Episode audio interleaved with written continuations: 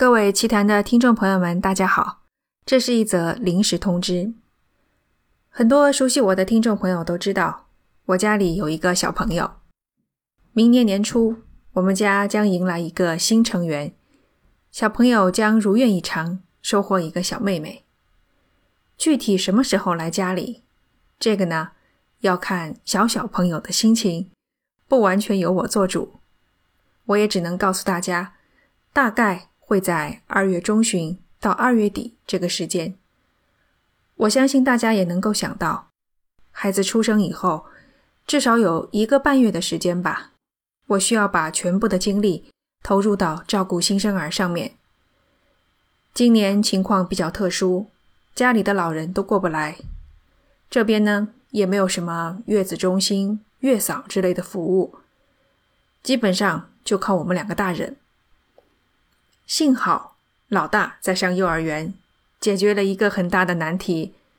只是新生儿这头确实需要花费更大的精力了。因此，奇谈的正规节目会暂停更新一段时间。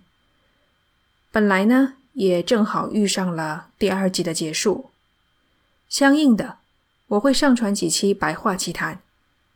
最近这段时间，我都在传这个白话奇谈的稿子。准备到时候发出来，希望不会有太长的空白期。我实在是不想让长期断更的悲剧再次上演了。好，这是关于明年二月份的大事。